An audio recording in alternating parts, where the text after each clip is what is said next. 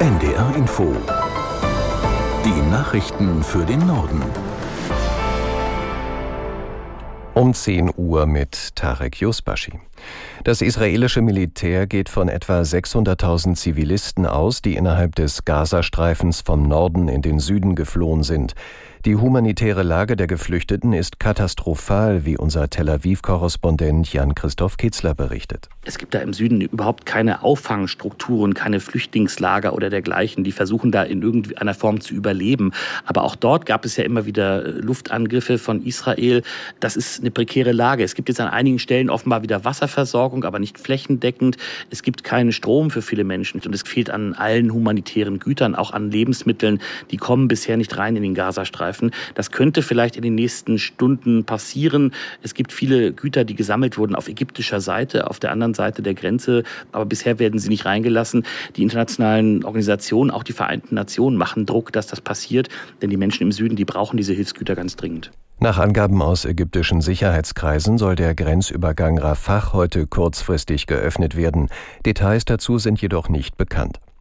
Auch an der Grenze zum Libanon im Norden Israels ist die Situation weiter angespannt. Wie Verteidigungsminister Galant mitteilte, werden insgesamt 28 Ortschaften evakuiert, die in einem Korridor rund zwei Kilometer von der Grenze entfernt liegen. Die Einwohnerinnen und Einwohner würden auf Staatskosten in Gästehäusern untergebracht. Hintergrund der Evakuierung dürfte sein, dass Israel gestern einen vier Kilometer breiten Streifen entlang der Grenze zum Libanon zur Sperrzone erklärt hat. Aus dem Nachbarland heraus agiert die islamistische Hisbollah, die vom Iran unterstützt wird. Sie hatte in den vergangenen Tagen wiederholt Ziele in Israel beschossen.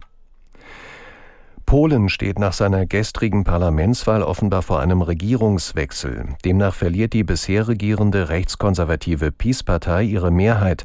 Das haben erste Prognosen am Abend gezeigt. Mittlerweile gibt es eine zweite Nachwahlprognose. Aus Warschau Raphael Jung. Demnach konnte die regierende Peace-Partei sich zwar wieder als stärkste Kraft behaupten, verfügt aber nicht über ausreichend Mandate für eine Regierungsmehrheit. Die liberale Opposition hingegen könnte mit einem Drei-Parteien-Bündnis aus Bürgerkoalition, dem Wahlbündnis Dritter Weg und der Neuen Linken die Peace von der Regierung ablösen. Die am Morgen veröffentlichte, verbesserte Nachwahlprognose zeigt nur sehr geringe Abweichungen zur Prognose vom Wahlabend, ist jedoch deutlich genauer. Aktuell werden in Polen die Wahlkreise ausgezählt. Das amtliche Endergebnis der Wahl wird am Dienstag erwartet.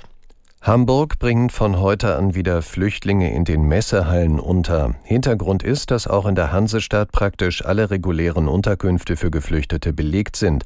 Sozialsenatorin Schlotzhauer spricht von 97 Prozent. Deshalb soll nun bis voraussichtlich Ende Januar 470 Menschen in die Messehallen einziehen.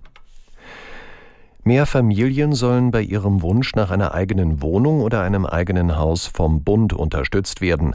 Ein entsprechendes Förderprogramm wurde ausgeweitet, denn bisher haben es nur wenige Familien genutzt. Aus Berlin Evi Seibert. Ab heute können es auch Familien in Anspruch nehmen, die ein Jahreseinkommen von bis zu 90.000 Euro haben bei einem Kind.